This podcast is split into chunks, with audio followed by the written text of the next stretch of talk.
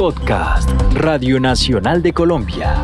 El Jardín de las Delicias con Juan Carlos Garay.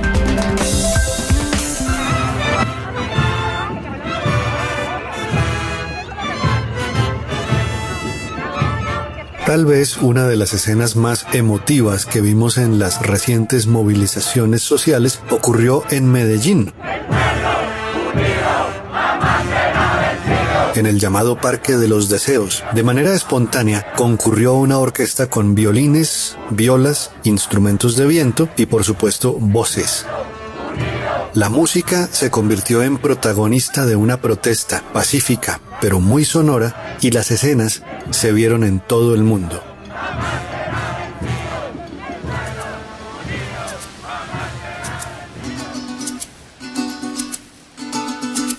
Este es El Jardín de las Delicias, que hoy nos señala la banda sonora de los movimientos sociales en América Latina, y en particular de una canción, o bueno, empezó como canción, se convirtió en estribillo, se ha repetido en marchas y reivindicaciones durante medio siglo e incluso ha sido objeto de reinterpretaciones por parte de músicos de jazz y de compositores del lenguaje clásico. El pueblo unido jamás será vencido. Sonó hace poco en Medellín bajo la batuta de una joven directora de orquesta que abandera una protesta o incluso mejor, una propuesta de hacer sentir la inconformidad a través de la música. Ella es Susana Boreal.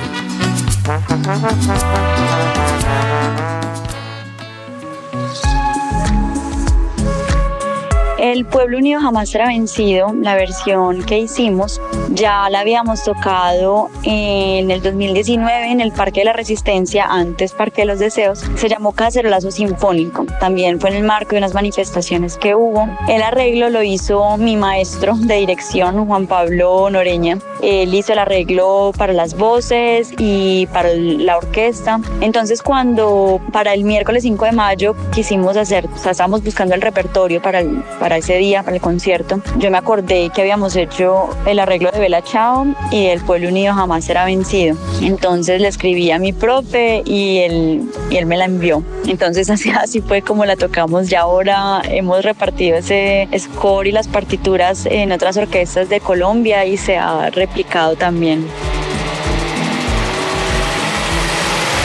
La historia de este estribillo comienza en Chile, el autor es Sergio Ortega, músico egresado del Conservatorio Nacional y a juzgar por su obra muy comprometido políticamente.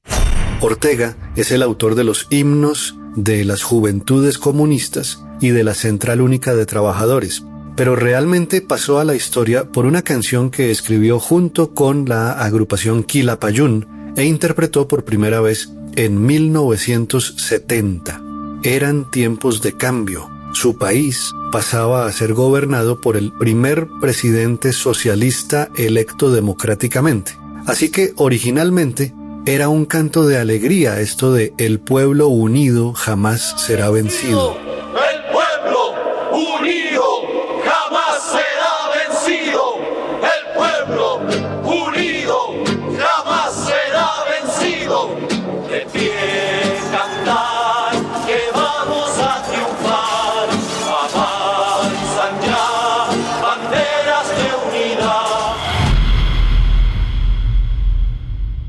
En septiembre de 1973, el comandante Augusto Pinochet derroca al presidente.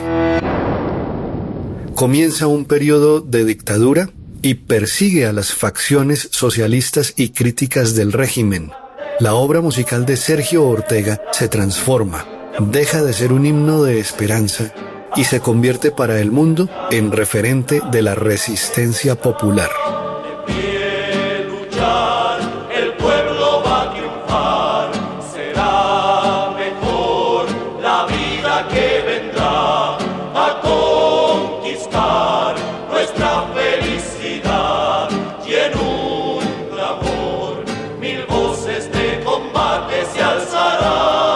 Otras agrupaciones del mismo corte, como Inti Illimani, también incluyeron la canción en sus presentaciones internacionales.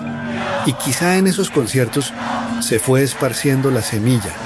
El estribillo es pegajoso, recio, emotivo.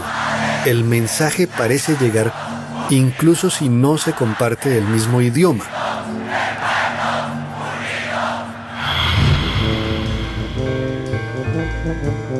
Así que no fue extraño encontrarse en los Estados Unidos en 1983 con una primera transformación del tema. El responsable, un músico de jazz llamado Charlie Hayden.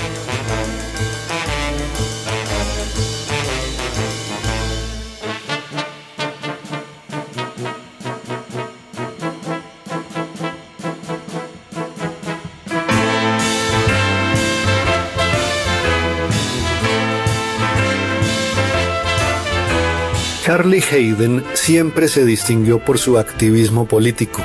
En su juventud grabó un disco en contra de la participación de tropas norteamericanas en la guerra de Vietnam. Para el año 1983 tenía otras preocupaciones. No le gustaba la intervención militar de su país en El Salvador y Nicaragua. Su protesta contra el gobierno de Ronald Reagan quedó registrada en un disco titulado La balada de los caídos. Hacía homenaje a todas las víctimas inocentes de las decisiones militares de su gobierno y abiertamente decía, en las notas interiores del disco que la dictadura chilena era apoyada por la CIA. Esta fue una de las más importantes transformaciones del himno de Sergio Ortega. Ahora se lo apropiaba el jazz. Sergio Ortega murió en el año 2003. Alcanzó a ver el regreso de la democracia a Chile, pero no necesariamente el final de la problemática social. Es el año 2016 y estamos en la entrega de los premios Gramophone, los galardones más importantes de la música clásica. Se anuncia el ganador en la categoría instrumental. Es el pianista ruso radicado en Alemania, Igor Levit. Levit es un músico que solo graba obras grandilocuentes, las variaciones Goldberg de Bach, las variaciones Diabelli de Beethoven y lo que nos interesa en este momento, una obra muy poderosa del compositor contemporáneo Frederick Rizewski, las variaciones sobre la canción popular El pueblo unido jamás será vencido.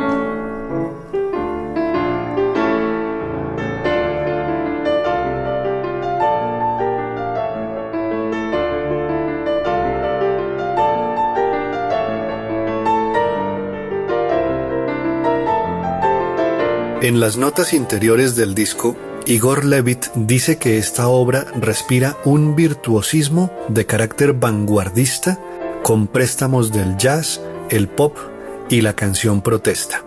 Más adelante señala algo que puede ser más importante.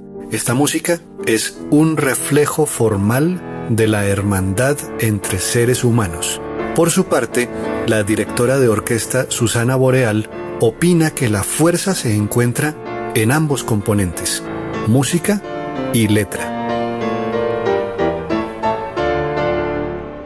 Mira qué lindo que es una frase que se dijo, el pueblo unido jamás será vencido, pero a eso se le agrega entonces que se le pone música. O sea, la música, la música es un medio de comunicación muy efectivo, viaja mucho más rápido porque va directamente al alma de las personas, toca directamente el alma, por eso es que la música se utiliza para para enseñar a los niños eh, las vocales o, o cosas en inglés, bueno, porque la música tiene ese poder. Entonces, em, yo pienso que también apela a la sensibilidad de las personas. Así que si a eso le sumas un mensaje poderoso, tenemos una herramienta súper efectiva para la transformación social.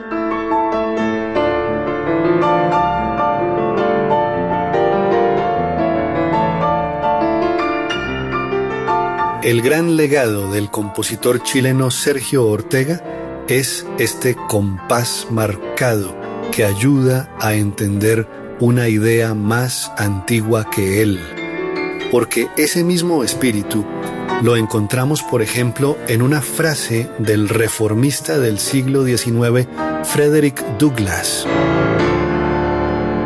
ideólogo de la abolición de la esclavitud. Si no hay lucha, no hay progreso.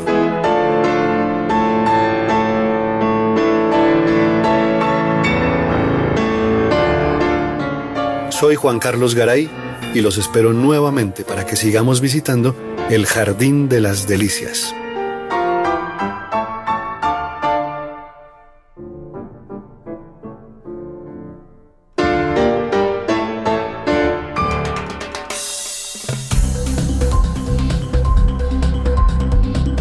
Este fue un podcast de Radio Nacional de Colombia.